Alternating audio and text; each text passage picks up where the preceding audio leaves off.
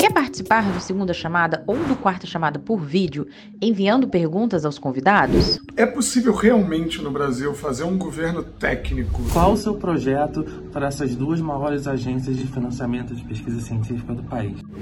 Faça como a Vivian Marcelo. Torne-se membro parceiro e envie o seu vídeo. Vem pro time! Olá, bem-vindos e bem-vindas ao Quarta Chamada. Mais uma semana em que a realidade brasileira olha para os limites e. limites. Se antes as coisas terminavam em pizza, agora ela é só o começo da confusão. Confusão essa que, por enquanto, termina com a Anvisa barrando a circulação do presidente tóxico. Seria a Anvisa a tão sonhada terceira via? Para ajudar a responder essa, essas e outras perguntas, estão aqui comigo hoje Mara Luque, Juliana Braga, Cecília Oliveira, conosco também a ex-ministra, ex-prefeita e hoje secretária de Relações Internacionais da cidade de São Paulo, Marta Suplicy. Vitor, roda essa vinheta aí.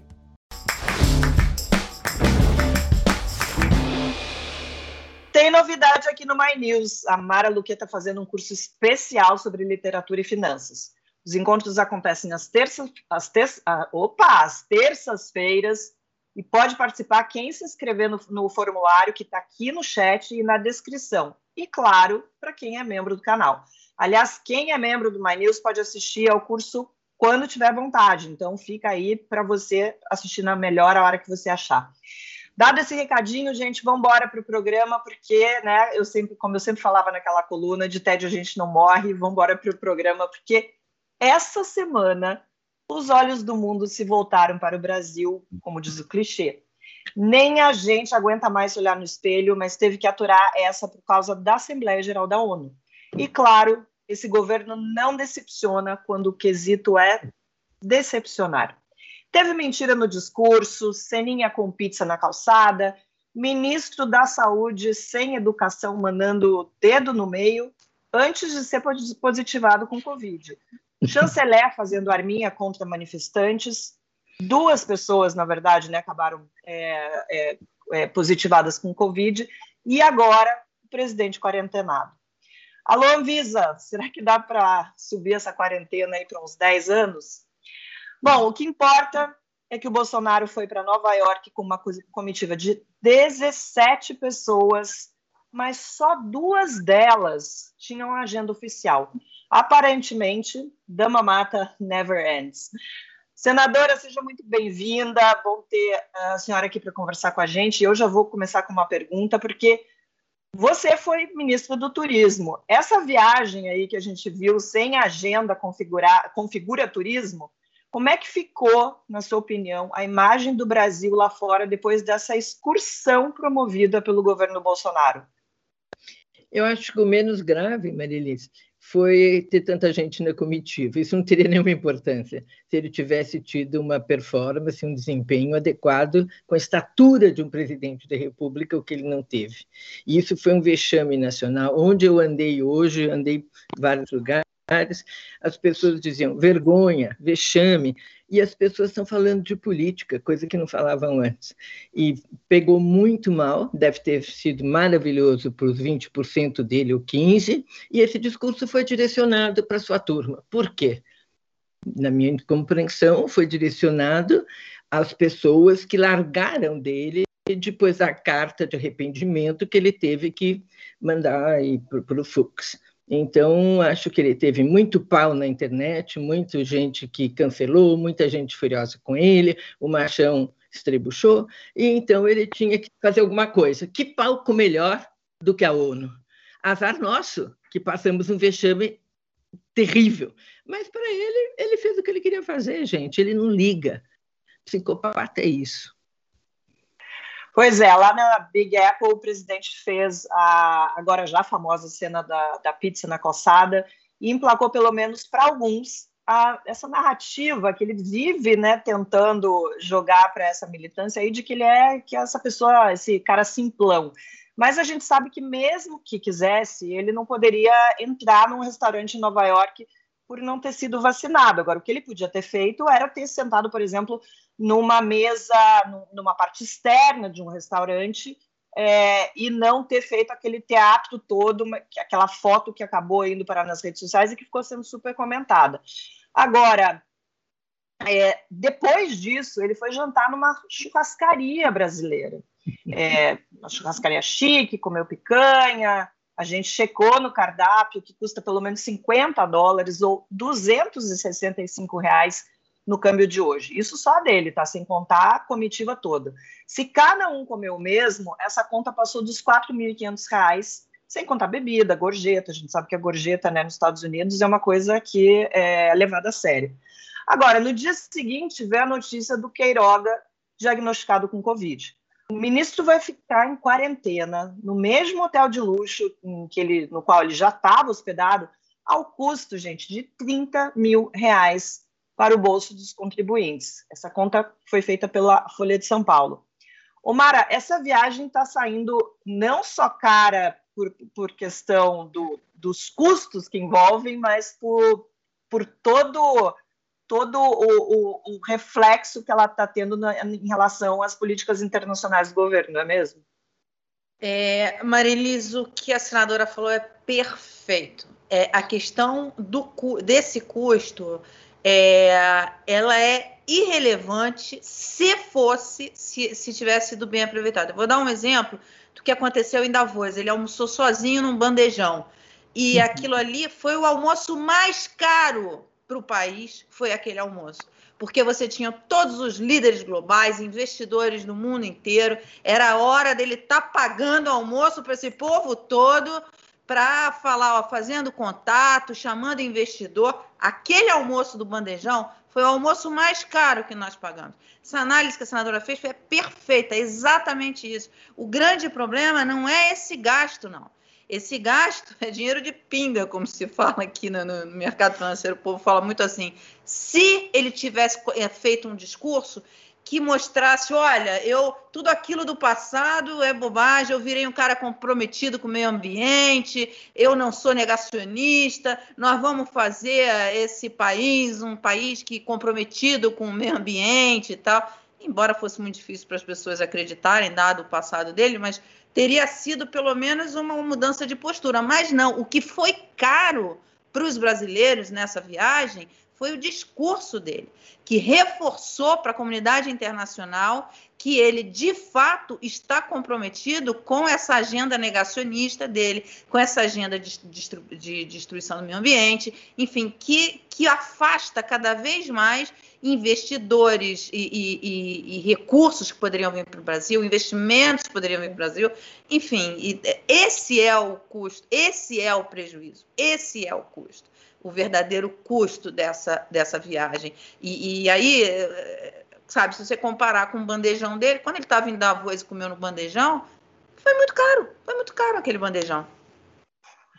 É, assim, só voltando né, no, no discurso mais um pouco, pegando esse gancho que você está falando, é, ele nem disfarçou, né? Porque ele podia ter falado tudo que ele falou, sobre o Brasil, sobre esse país, nessa essa distopia, que, que, essa utopia que ele quer vender para fora, é, mas podia ter falado desses assuntos que hoje são assuntos em comum com, com o resto do mundo, que é pandemia, a crise climática, que são assuntos que estão sendo debatidos por todo mundo, mas não, ele entrou assim, fazendo com um release ali sobre o Brasil e ficou nisso mesmo. Ô, Ju, Oi, eu queria falar Pode falar. respeito. Claro, senadora, vamos lá. Nietzsche, essas coisas, né, de Davos. Eu tenho a impressão que ele é tão tosco, tão rude, no, no sentido civilizado, que ele não, não, não se dá conta, não é nem para ser bacana, povão, vou comer no bandejão. É, é uma coisa que não conseguem nem planejar. Se você está Davos, eu já fui Davos sozinha como prefeito, já fui acompanhando o presidente é muito organizado. Quer dizer, você vai no almoço, você senta já na mesa com as pessoas escolhidas. É, é, não é assim, vai no bandejão. É, é, me parece que eles não têm noção do que seja um evento internacional, do que seja a postura de um presidente. Será que você não sabe lá na, na, naquela comitiva, quem faz a precursora, que você não entra em nenhum restaurante, aliás, no mundo todo hoje, civilizado, você não entra sem o cartão de, de, de, vacinação. Quer dizer, para que passar aquele vexame? Porque mesmo ele teria percebido que aquilo não ia ser bacana. A, a, a, não ia ser bacana, não, não teve nenhuma repercussão bacana. Então, eu tenho a impressão é, não sei, eles não devem deixar o povo do Itamaraty agir, porque sabem perfeitamente como fazer as coisas de uma forma civilizada. Então, além de parecer, além de falar as barbaridades que ele fala, ele parece um selvagem, sabe? É uma coisa assim, é inexplicável que o Brasil. Mas quando a gente tem uma pessoa do Itamaraty fazendo sinal de arminha com a mão, é porque realmente as coisas estão perdidas, né? Porque até isso, e, e era eu concordo. Era embaixador? Era o embaixador fazendo isso? Era o, emba era o embaixador Carlos França fazendo o é sinal de arminha com a mão. Pois é, então nem o embaixador saco, sobrou. É de saco, é uma coisa. Aliás, entre aí todas essas, essas outras considerações. Era isso. Ô, Ju, o, o Queiroga vem mostrando um lado diferente daquele que a gente viu lá no começo dele no Ministério, que tinha uma coisa meio apaziguadora, mais ligada à ciência, se bem que a gente via que ele tinha um cuidado muito grande é, em não questionar o Bolsonaro. É, a gente sabe que né, ele dizia, se dizia, era uma coisa.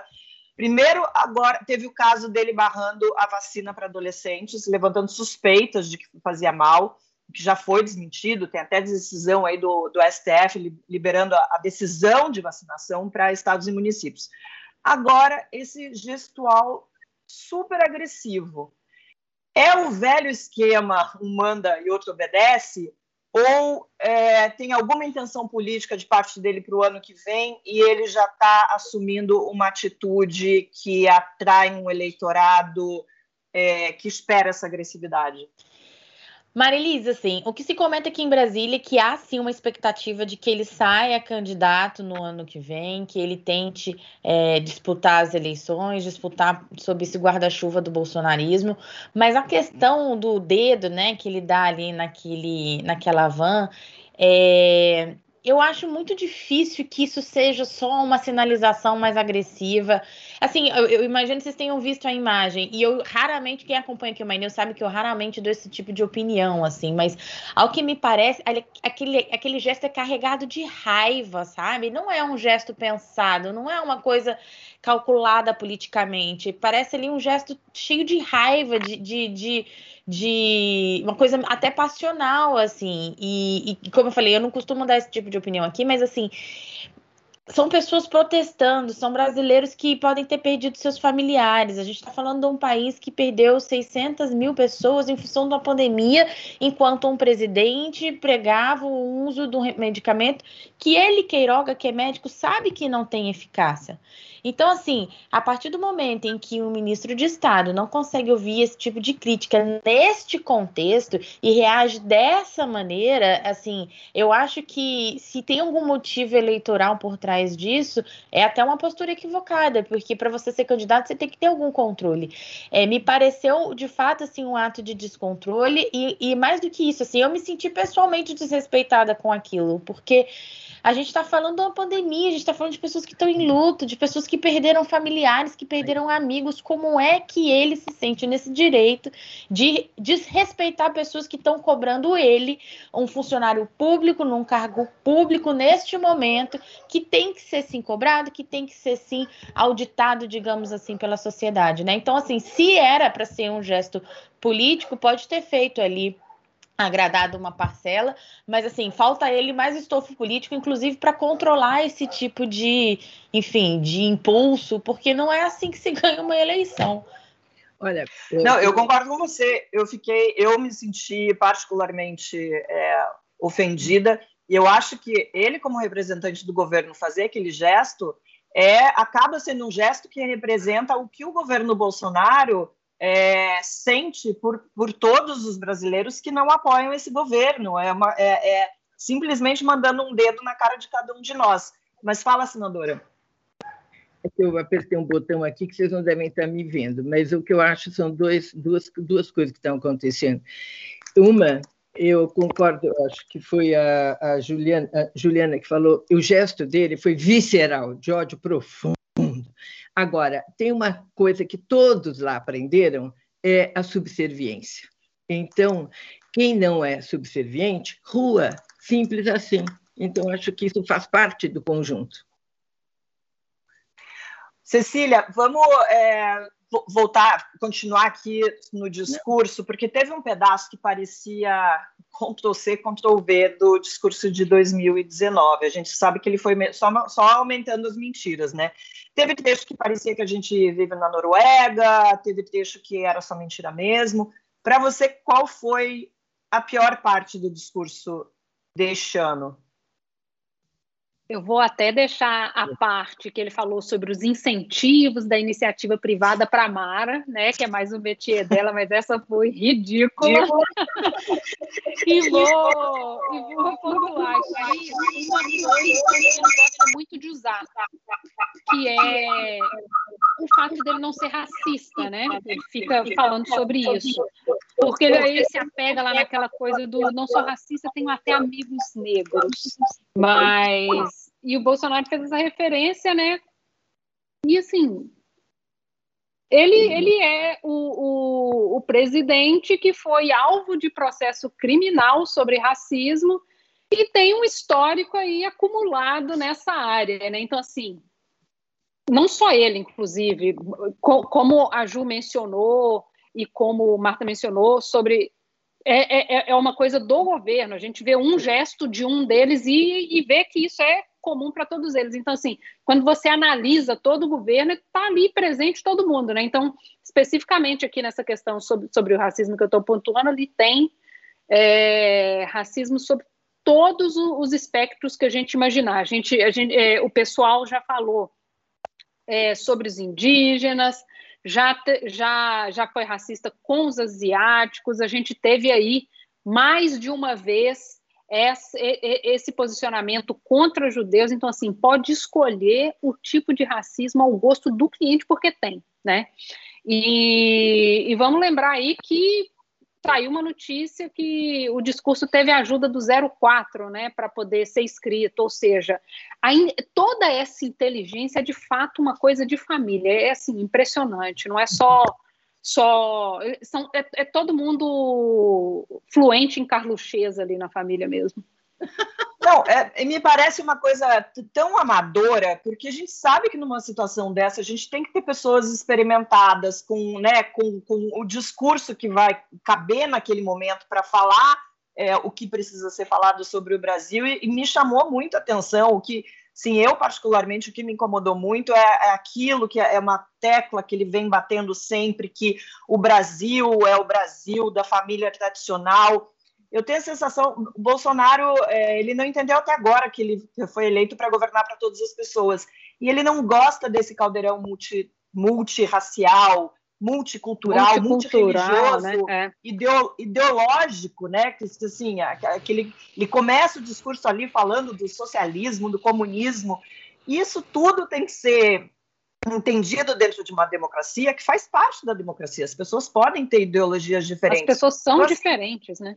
As pessoas são diferentes e parece que ele realmente não, ele despreza essa a maior parte do Brasil que não se encaixa dentro Ô, do. Marilis, da, mas, mas tem, tem um ponto Mara. que eu acho que é, que é mais preocupante é, que mostra o desgoverno, né? Porque você tem um Ministério da Economia, você tem gente ali trabalhando, não estou falando do ministro, estou falando, você tem uma turma ali de técnicos trabalhando, independentemente de quem está no, no, no, governo, enfim, que estão fazendo coisas. Saíram algumas notícias importantes, porque ele nem, ele nem deve saber, nem dá bola. É, e você não tem um governo preocupado, quer dizer, era para o ministro era para o Ministério da, para o Itamaraty, para o ministro da, da, Economia se juntarem e falar: olha só, presidente, você vai ter uma oportunidade agora. A nossa nosso filme está queimado lá fora. A gente precisa de recursos internacionais. Você vai ter uma oportunidade de dizer que era tudo uma mentira, isso que estavam falando aí e tal, que você pensa completamente diferente, que você é um cara que acredita que a Terra é redonda, que a vacina protege, enfim, que você é esse cara e tal mas nem isso teve. O que ficou claro é que a inteligência, eu tenho até um pouco de dificuldade de chamar isso de inteligência, é parte do, desse núcleo é, familiar do bolsonarismo, entende? Então, é, isso, é, isso é preocupante para o país.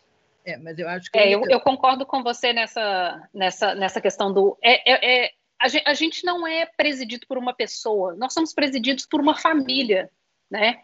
E essas decisões são tomadas ali é pela família. O que, que você, meu filho, o que, que você acha desse negócio aqui? E isso vira uma decisão de Estado, né? Exatamente. E para além disso, é, eu acho que tem uma questão ali que, que revelou isso. Como é que faz para falar aqui? Eu quero falar um pouco. Eu acho que a única preocupação dessa família, que eu concordo plenamente com você, que é uma quadrilha que rege tudo, é com a reeleição para não irem para a cadeia rápido. Irão para a cadeia em algum momento, mas agora a estratégia é outra. A estratégia agora é fazer o possível e o impossível para não irem para a cadeia e a estratégia que o Bannon pensa, porque não é uma da cabeça dele, só que o Bannon tem todo um histórico da violência, da agressividade, de ser uma pessoa que cria tumulto para não se olhar os próprios erros. E ele encontrou um, um, parceiro ideal. O Trump era um parceiro ideal, mas esse daqui é melhor, porque ele é muito violento, muito mortífero e muito despreparado, e ele tem muito prazer em fazer maldades e dizer absurdos. Então, é a fome com a vontade de comer. Então, você encontra todo um estrategista, que não tem nenhuma dúvida que está ali dando a direção, com uma pessoa que é o pupilo perfeito para executar aqueles tumultos. Porque se for parar um minuto, o que, que vão perceber? O, o desemprego como está, a fome massacrando o país, o desespero das pessoas, a questão do meio ambiente levantada cada vez mais com a questão dos Objetivos do Desenvolvimento Sustentável, as ODS, que começaram a ser faladas no Brasil, e o despreparo. Então, tudo isso tem que ser escondido. Como é que você esconde? Com um discurso bacana? Não sabe fazer um discurso bacana, ele não consegue nem ler o discurso, vai de soquinho, vocês observaram?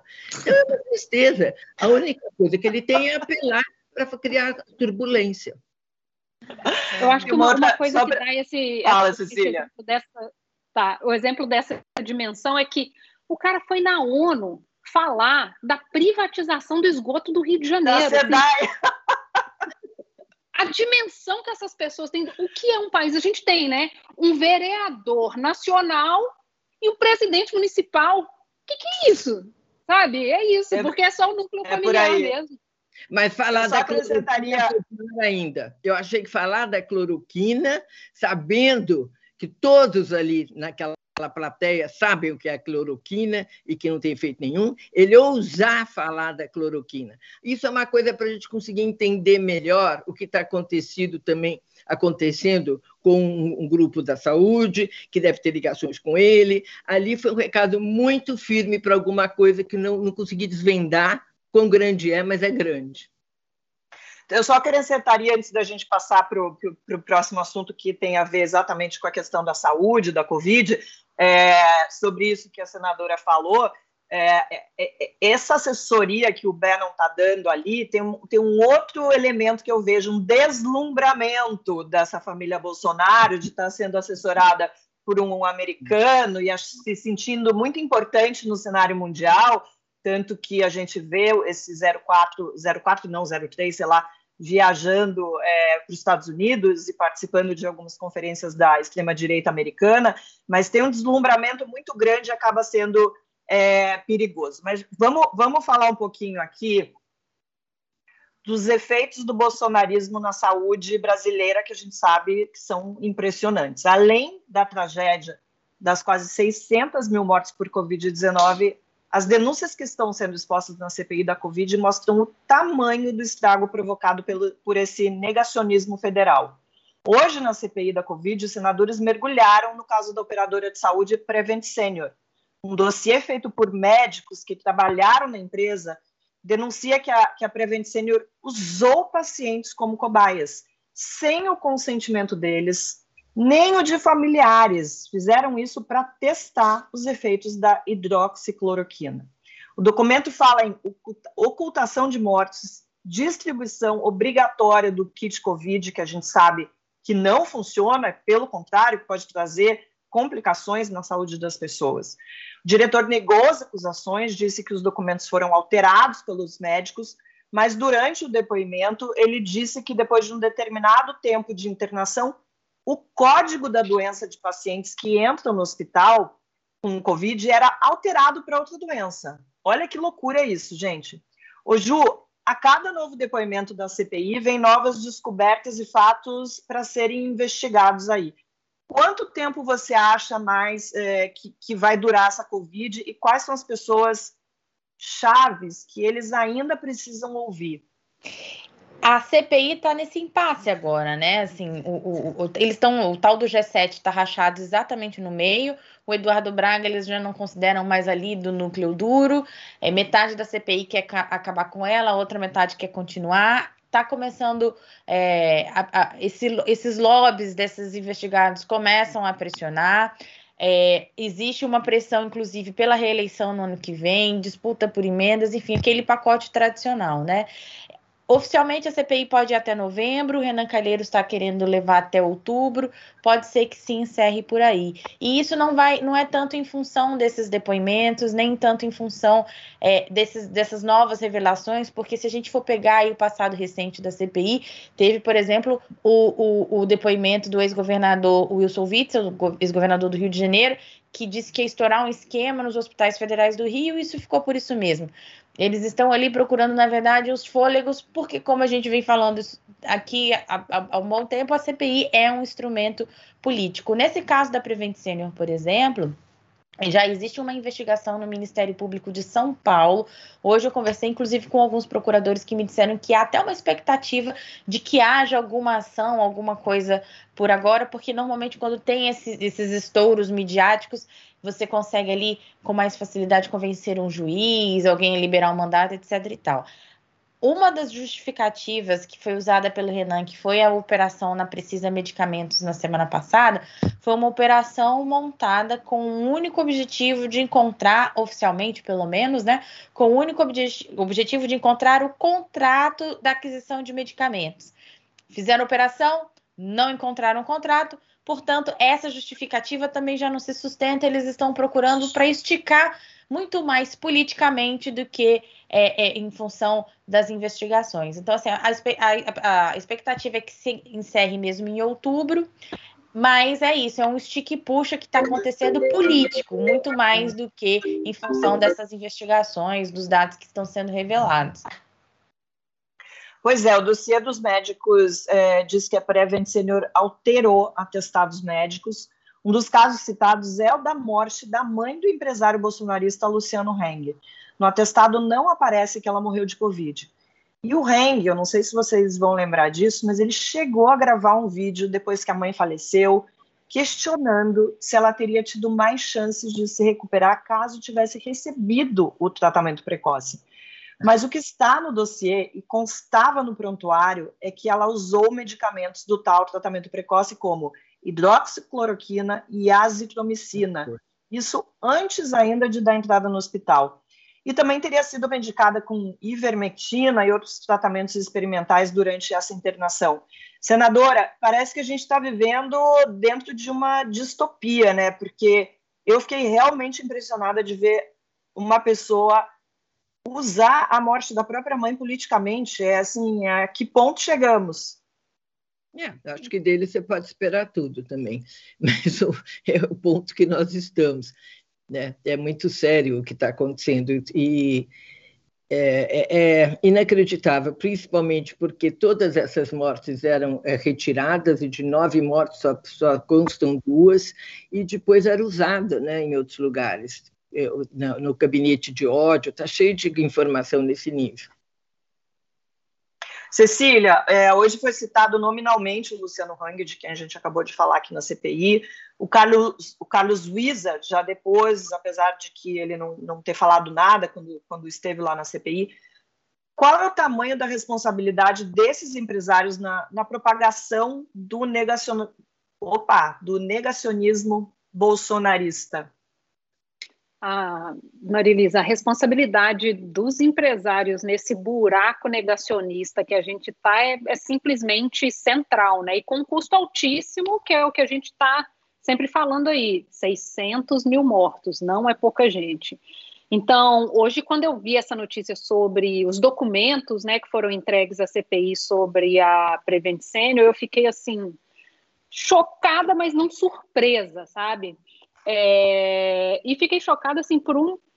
Por, exatamente porque uma dessas, das coisas que foi revelada, é, uma das coisas que foram reveladas hoje foi exatamente essa questão do Luciano Hang, né? Que ele, e aquilo, o cara mentiu sobre a, a morte da própria mãe, sabe? É, é, é um outro nível, não é o, o, o, primo do vizinho da minha tia, não, sabe? É, é, é muito próximo. E eu, eu até tuitei hoje assim, gente, que saudade do tempo em que aquela frase do tipo, nossa, o fulano vende a mãe, para chegar onde ele quer, aquilo era só uma força de expressão, né? Olha só onde é que a gente que a gente é. se enfiou. E sabe do que, que eu lembrei nessa situação? Eu lembrei daquele ex-amigo do Bolsonaro, o coronel da reserva da PM do DF, o Alberto Fraga. Que é isso, o Alberto hum. Fraga rompeu com o Bolsonaro quando, ele, quando a esposa dele morreu de Covid, né? Os dois pegaram o Alberto Fraga se recuperou e a esposa e a esposa faleceu. Então, assim, até o Fraga, o Fraga estava com Bolsonaro há 40 anos. Há 40 anos. Não é igual esse pessoal que chegou agora, não. Era, era outra coisa. E o Fraga disse, deu uma entrevista recente né, para o Estadão, falando que, pontuando ali a falta de sensibilidade do Bolsonaro sobre as mortes. Então, assim, e, tipo, o Fraga sabe quem é o Bolsonaro, né? Porque são 40 anos, nem jeito de uma pessoa conviver você 40 anos e não saber quem. Então, ele sabia, e ele questionou é, essa. Ele mesmo usou esse termo, né? É, falando sobre a politização que Bolsonaro fez sobre as vacinas. Então, é o que, é o que eu estou falando. Esse pessoal chegou agora, né? E esse pessoal que tem dinheiro. Esse pessoal que tem dinheiro são os reais urubus da situação. É, mas isso é a própria história do, do, empresariado, né? Muda a carniça, mas não quem está ali sobrevoando. Na ditadura foi assim, no impeachment a gente teve esse protagonista, esse protagonismo também. Os caras fazem negócio, não importa o preço. É. Ô, senadora, e faz, faz algum sentido ainda esse apoio do, dos empresários? Porque sem saúde não tem economia. A gente está tá vendo que a economia, o Bolsonaro está batendo nessa tecla, mas a economia continua na Pindaíba. É, eu acho que eles estão percebendo, eu acho que está derretendo. Está derretendo. Agora, o que eu percebo é, dos, que, dos partidos que estão empenhados na terceira via é que eles querem o impeachment. Por quê? Porque eles querem o impeachment, porque o Bolsonaro fora, eles conseguem alguém de direita palatável. É isso que está acontecendo. Eu acho que esse impeachment não tem que acontecer, mas nem vai acontecer, independente do que eu acho, porque não tem eh, voto para acontecer no Congresso. E, e, isso até março, provavelmente, porque março vai ter a debandada geral, que é o limite para que, eles, que o Centrão vá apoiar os candidatos que estão na frente, porque é como sempre fizeram. Vai acontecer isso. Agora, voltando à questão da saúde, que eu acho muito importante a gente pensar para frente, porque o presidente que entrar ele vai ter que lidar com duas situações referentes à saúde gigantes e dificílimas, que são as filas das cirurgias atrasadas, que estão de quarteirão, e agora que acumularam muita gente. Hoje eu li, acho que num jornal, dizendo que uma senhora que foi atendida, acho que em maio, por um câncer de mama, quando ela voltou agora, conseguiu ser examinada, ela estava já com metástase. Isso não vai ser uma nem duas, vão ser muitas pessoas nessa situação e pessoas que vão, vão para o hospital porque tem que ser operadas, tem que ter um atendimento que agora vai possibilitar um pouco, mas a fila é enorme. Será que vamos ter mutirões? Já, eu não sei como que vão lidar nesse momento. A outra coisa é a sequela as pessoas não estão percebendo a sequela psíquica que nós estamos vivendo. E o problema de depressão e, e, e de ansiedade, problemas mentais nesse sentido, vão ser gigantescos, né? Fora as sequelas físicas mesmo, que a gente já está tendo depoimentos de pessoas que pegam Covid e ficam muito comprometidas com necessidade de fisioterapia. Esta, isto é algo que os candidatos a presidente já têm que começar a pensar, como é que eles vão lidar com isso? Porque se você for ver os centros que lidam com saúde, CAS, né, que é o nome, eles não, não tão preparados para a devastação psíquica que foi, porque nós estamos vivendo situações muito, muito raras, quando você tem um vírus letal que atinge não só o Brasil, mas o mundo, então nem rico nem pobre pode ir para lá, porque senão os ricos já estavam tudo dentro do avião, num país onde ele estaria protegido, não puderam sair e nem tinha proteção lá fora. Ficou todo mundo aqui, ricos comendo e protegidos em casas boas. Os pobres tendo que trabalhar muitas vezes, muitas vezes não tendo, não tendo como trabalhar, outras vezes tendo que pegar ônibus onde a contaminação foi gigantesca, e situações muito adversas para a classe mais vulnerável. Então, é, a situação que nós vamos ter que enfrentar com todas essas doenças, porque uma coisa é o vírus letal, a outra coisa as pessoas não somam isso. É a tensão que você vive num país com um presidente que você foi paulatinamente percebendo que é maluco de hospício.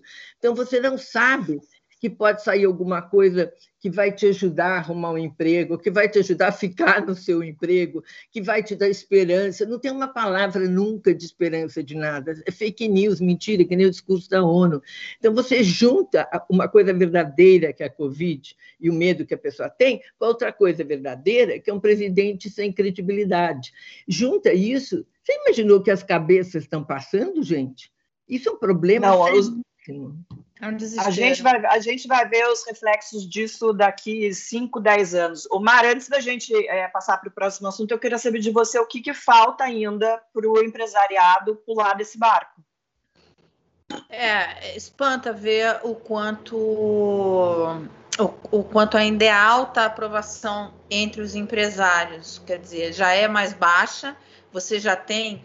É, banqueiros. Você viu, você viu a Febraban, o manifesto da Febraban, Sim. enfim. Febraban nunca se manifestou assim e foi firme no, no que ela falou. Quer dizer, você, você é, mas você ainda tem uma parcela do, do, empresariado e até no mercado financeiro você tem um, um grupo que ainda é, apoia esse presidente. Eu acho que, que muito em função. Oi? O agro também. Você vai no interior paulista. É, o agro, o agro também, senadora. Mas você tem, a gente tem uma entrevista aqui no canal do, do presidente da, da, da associação, é, agora eu esqueci a sigla, que ele, que ele, ele, ele se posiciona completamente contra o que o, o, que o presidente está fazendo. Quer dizer, você tem uma parcela do agro tem. que ainda apoia, mas você já tem uma parcela grande, porque o agro é, é forte Exatamente. Vai, vai o agro já começou a pagar, porque a, a ministra, a Tereza Cristina, ela sai apagando incêndio. Eu costumo falar que ela tinha que ganhar insalubridade, porque ela, ele vai fazendo as bobagens, ela tem que ir desfazendo, correndo para para eles não perderem mercado. Então, o agro sente isso e paga, e sente isso no bolso. É, eu acho que ainda existe muito essa coisa, ainda, ainda estamos muito nessa coisa de PT ou Bolsonaro. E você tem uma parcela que é muito, muito, muito contra é, o PT.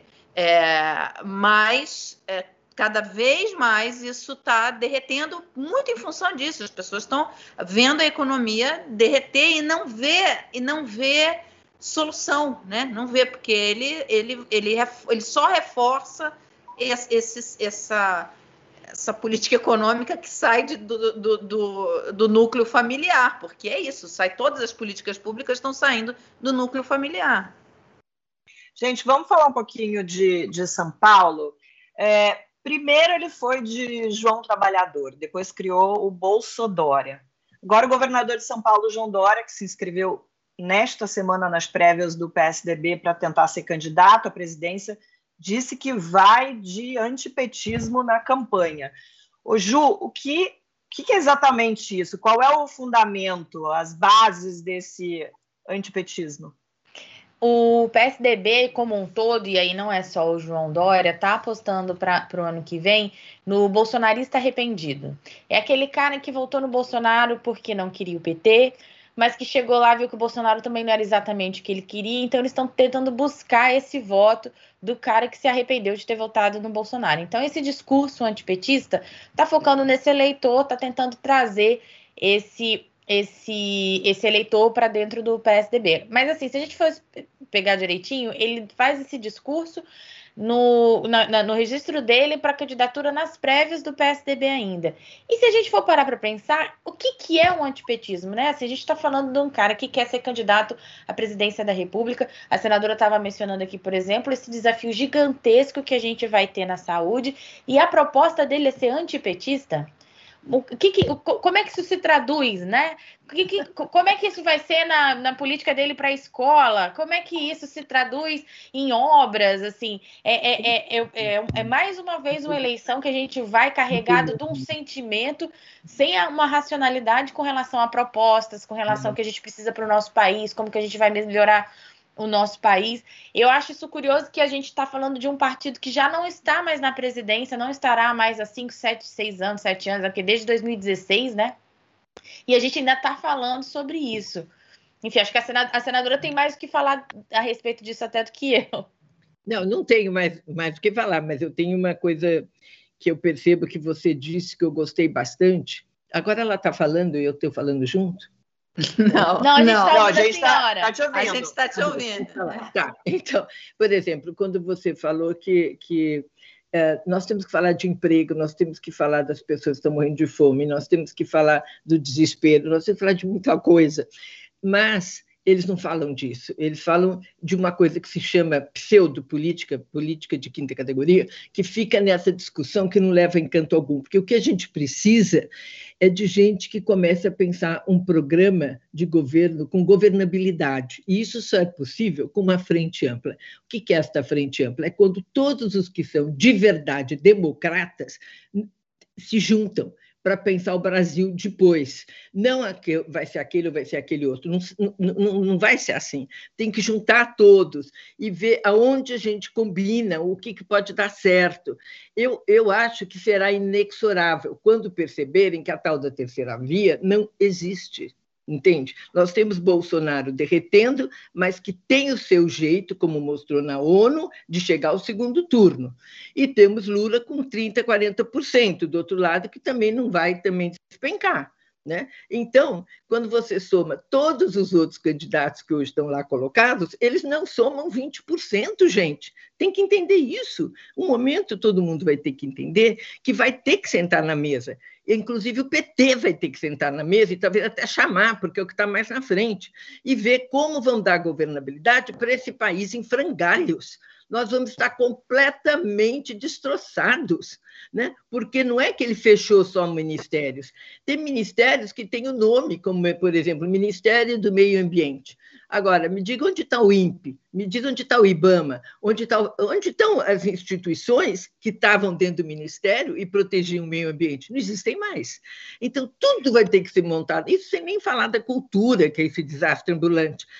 Então, é, ficar falando que vai ser aquilo, vai ser aquilo, é, é, é tudo, tudo pequeneza, todos apequenados. Senadora, quando é, quando, é, quando é que a senhora acha que acaba esse discurso de e o PT, hein? Porque é só o que a gente vê.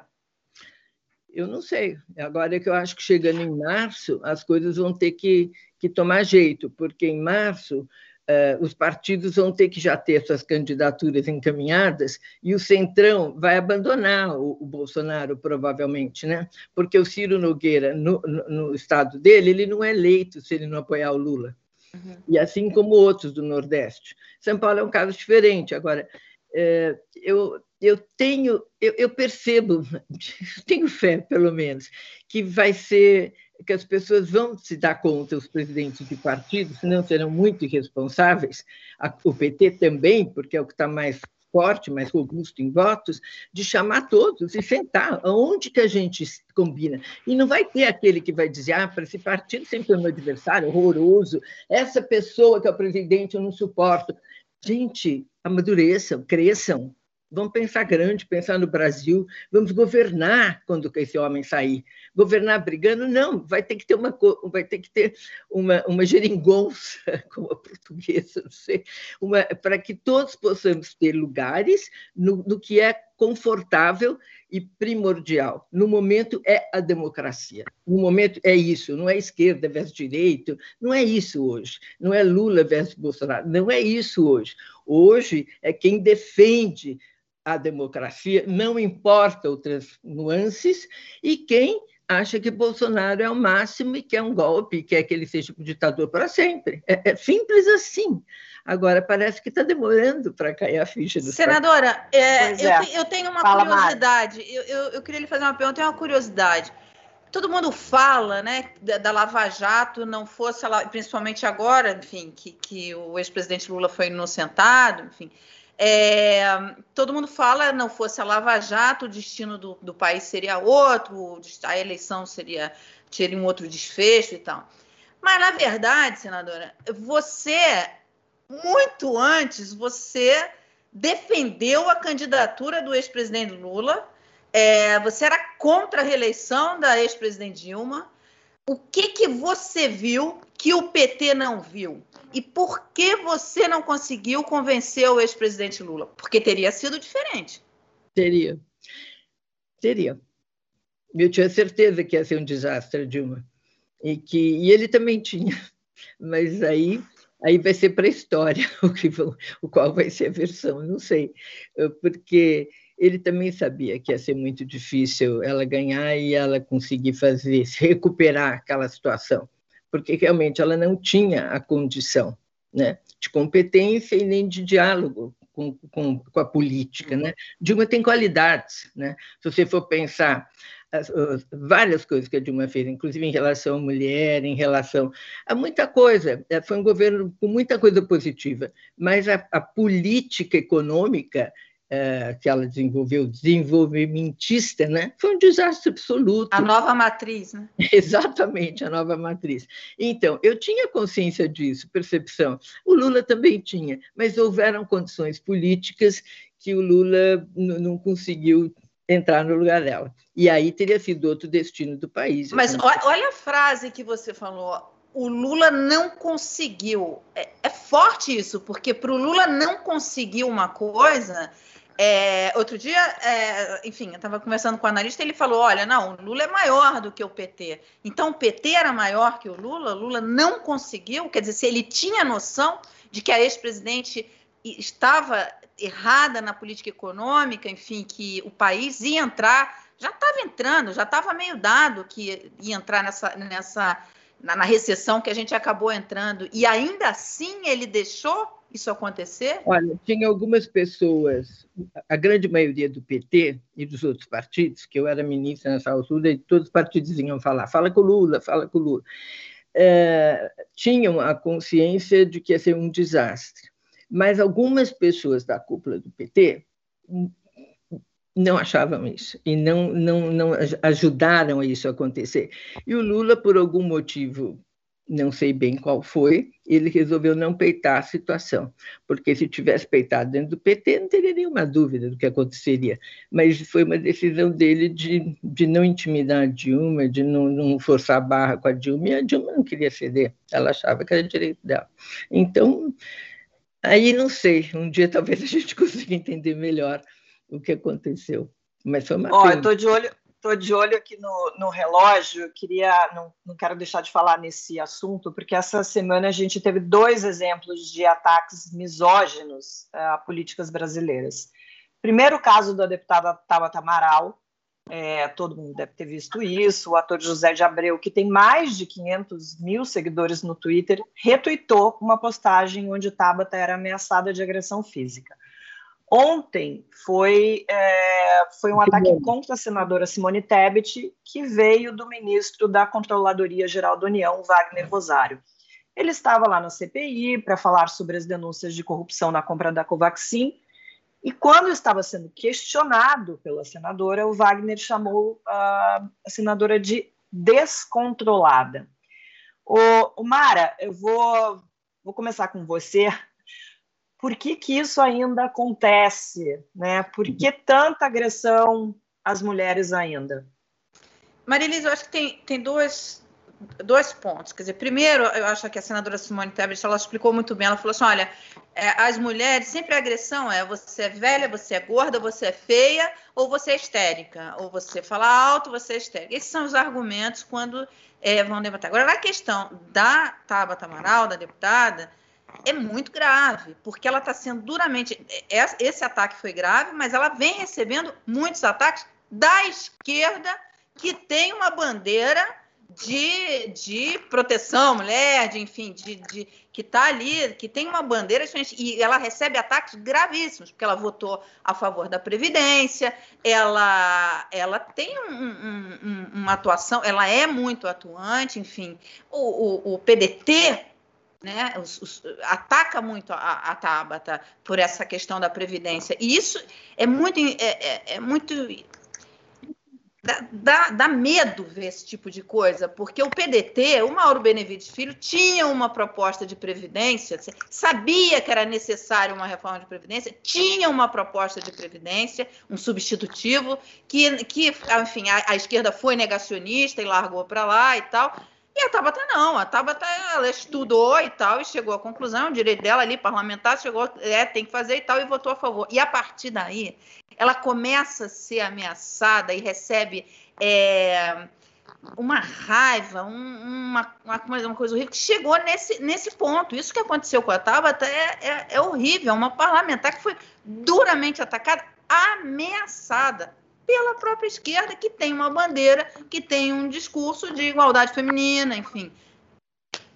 Não foi um é. bolsonarista que fez isso. Não foi um Bolsonaro. Não, a Tabata, a, a, Tabata, na, a Tabata, na verdade, é muito mais atacada é, Pela por esquerda. parte da esquerda do é. que pelos bolsonaristas. E é. eu até estava conversando com o Pedro Dora, que fez um vídeo bem interessante sobre isso, falando Exatamente. dessa tática, dessa, dessa parte da esquerda, que não você não vê essas pessoas atacando bolsonaristas, você vê atacando pessoas pessoas que são, estão ali no espectro mais moderado, você pode chamar de isentão, do que, do que for, é, que se colocam, inclusive, é, contra o governo, fazem oposição ao governo na maioria dos temas, é, mas que têm um protagonismo e que têm um protagonismo contra o Bolsonaro e que acabam virando alvo. É, isso já aconteceu comigo, já aconteceu com outros jornalistas, a gente sabe que isso acontece. Mas, senadora, eu queria perguntar para a senhora. É, que... Eu queria falar da Tábada, porque eu, eu poderia traduzir a, a, a xingação na Tábada é assim: como você ousa, mulher, jovem, novata aqui, e vir fazer alguma coisa pela qual você não, não, não nos ofende. É como, não fariam isso nunca com um jovem, um jovem deputado tal. Aí é realmente algo contra a mulher, uma mulher competente que ousou desafiar. E da Simone é mais ou menos parecido, porque ela destroçou o argumento deles. Não sobrou pedra sobre pedra. A Simone não brinca. A Simone estuda verdade, a colega dela há muito tempo, ela se prepara, ela é boa, ela vai, não, não dá chute, ela sabia o que ela estava fazendo, ela destroçou o cara. O que, que ele fez? Ele não tinha argumento. Então, é, apela para ser descontrolada, histérica, sei lá, tudo, tudo que vocês falaram é isso mesmo que acontece. Ô, senadora, você já está há muito tempo é, na política. Eu imagino que você tenha sido alvo de muitos ataques misóginos, antes, inclusive, da gente falar em ataques misóginos.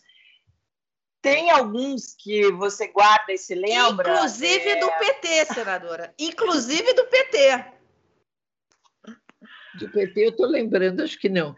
Agora sim, porque eles acham que eu sou golpista, mas, ah. é, mas tem isso, não. Mas ah. nunca, do PT nunca, nunca tive nenhum ataque. Que, eu, que chegasse a mim, ou que eu sentisse como ataque. Mas eu tive, eu, eu tive uma escola de seis anos do TV Mulher na Globo e dois de TV Mulher na, na Rede Manchete. Oito anos de tritu, triturar. Né? Então, eu fui adquirindo uma casca de jacaré e não me afeta muito. Entra por aqui, sai por aqui, sai. Não, não, é uma coisa assim que me protegeu muito na vida pública depois, porque quando eu fui prefeita, aí foi, foi, foi muito mais pesado do que até da TV Mulher, porque eu, eu fazia com muito boa intenção, eu sabia que estava fazendo bem, não é à toa que 30 anos depois que eu fui a melhor prefeita, ué, como é que era a melhor prefeita agora e 30 anos atrás não consegui nem me reeleger? O que, que aconteceu? Eu tenho clareza o que aconteceu. O Lula ia ganhar a primeira presidência da República e eu era prefeita que estava ajudando, indo bem. Então, tinha que me destruir para o Lula e mal também. Né? Era, eu tinha muita clareza disso. Fora bobagens que a gente faz na comunicação, isso também teve de por vice que não era adequado, do mesmo partido, isso foi burrice, imaturidade minha e falta de vivência. Mas uh, uh, eu ficava muito triste, até eu descobrir como é que era. Por exemplo, você vai inaugurar uma creche que a população quer há muito tempo. E você faz o maior capricho de creche, você vai lá achando que vai ser o máximo. Primeira coisa que você chega, você imagina que o povo vai estar feliz com bandeirinho, muito obrigada, prefeita. Não, queremos esgoto, falta asfalto. Bom, só tem reclamação. Primeiras vezes eu fiquei assustada. Aí depois eu perdi, percebi, claro que tem que ser isso. O prefeito nunca vem, tem que falar. É, é, é, é isso que tem que acontecer. E eu tenho que ouvir para fazer. Isso eu levar, eu na primeira vez eu assustei muito, depois eu entendi que era assim, não me afetava mais, eu tentava me assimilar o que eu poderia fazer de bom do que eles estavam pedindo. Mas nos jornais não era, eles iam com uma pauta pronta, pronta para bater. Então eu explicava a maravilha que estava sendo, quantas criancinhas vinham, as coisas modernas que tinha. Não tinha isso, só tinha pergunta que difícil de, de, de, responder em qualquer sentido, porque eram perguntas formuladas para ferrar. Então, isso eu não sabia lidar bem, entende? Aliás, até hoje eu não sei lidar bem com isso, quando eu percebo que é de, de má fé. Mas uh, eu perdi a paciência, então era horrível, fica arrogante, fica isso, fica aquilo. Mas também vai aprendendo, como você falou, muitos anos na vida pública, se você não aprender a levar pau, também não, não vai para frente, né? Ô, Cecília, nesse bingo da, da misoginia, qual é, o, qual é o adjetivo que você mais recebe? Louca, descontrolada, histérica? O meu era. É, é um, é, é, um até muito específico, é, porque como ah. eu cubro segurança, é sempre marmita de bandido. Ah, meu Deus do céu! É bem, é bem direcionado, porque como eu trabalho nesse segmento, é um customizado, né? Customizado. Mas olha, eu, esse eu também já recebi só por, por, por criticar esse governo Bolsonaro. Eu, eu, tenho sido chamada também de marmita de bandido, porque, enfim, fazem. É, uma é, coisa, popularizou, né? Cresceu. Pois é uma é. coisa muito Mas rica. olha só, a gente, nossos próximos temas: horário de verão e o lado psicológico do bolsonarista raiz. Marta Suplicy continua aqui com a gente, mas a conversa agora é só para membros. Se você ainda não é membro, gente, só clicar aqui no retângulo azul e branco embaixo do vídeo. Se você já é, o link já está na aba comunidade e na playlist membros. A gente se encontra em dois minutinhos. A gente está esperando vocês já já. Até.